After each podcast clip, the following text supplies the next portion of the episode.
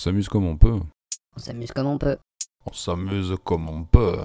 On s'amuse comme on peut. On s'amuse comme on peut.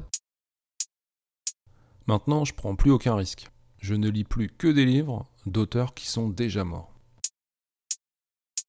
Une fois, on m'avait conseillé euh, de lire euh, Le nom de la rose d'Umberto Eco. Tu vas voir, c'est un classique, euh, vraiment, c'est super, ça va te plaire. Ok, moi je récupère le bouquin. Derrière, il y avait la phrase de Bernard Pivot qui disait À vue de nez, un chef-d'œuvre. Alors je commence à lire le bouquin, et là, rapidement, je me dis Waouh à mon avis, je vais mettre du temps à le lire parce que c'est écrit tout petit, il y a un vocabulaire compliqué.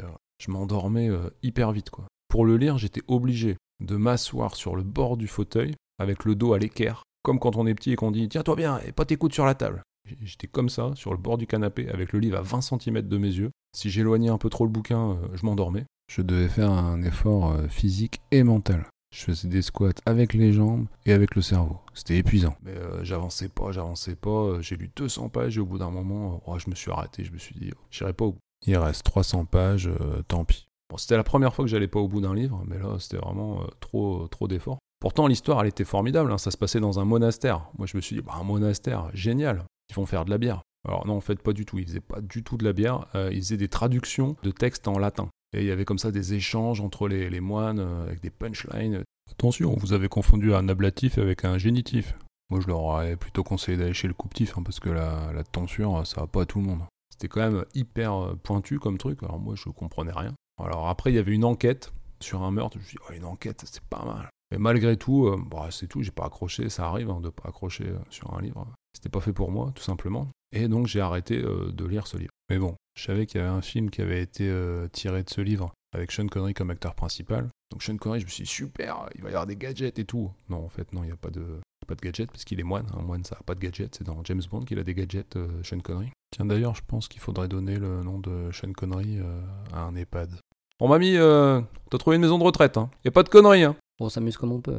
Et donc, donc je regarde le, film avec Sean Connery et voilà, au bout de deux heures, je connais le nom du, tueur. Voilà, j'ai et j'oublie, euh, j'oublie le, livre euh, sur euh, ma table de chevet. je dis, je vais pas le finir, de toute façon, je connais la fin. Puis voilà, j'oublie un peu cette histoire-là. Et quelques semaines plus tard, quelques mois plus tard, j'apprends la mort de Umberto Eco, l'auteur de Du nom de la rose. Et là, je commence à culpabiliser. Je me dis, mais si ça se trouve, c'est de ma faute, quoi. Si ça se trouve, je suis le seul à pas avoir fini le bouquin. Et l'auteur l'a senti, et il l'a pas supporté, il en est mort de chagrin. Et euh, là, je me dis, mais c'est de ma faute, quoi. Euh, pour une fois, pour une fois que je finis pas un bouquin, l'auteur meurt, quoi. Je culpabilise à mort. De toute façon, si je relis les 300 dernières pages, ça va pas le faire revivre. Donc j'étais quand même hyper mal. Et là, je regarde ma pile de bouquins et je me dis, ben ouais, mais il m'en reste plein des bouquins. Je fais quoi? Je les ouvre même pas. Euh.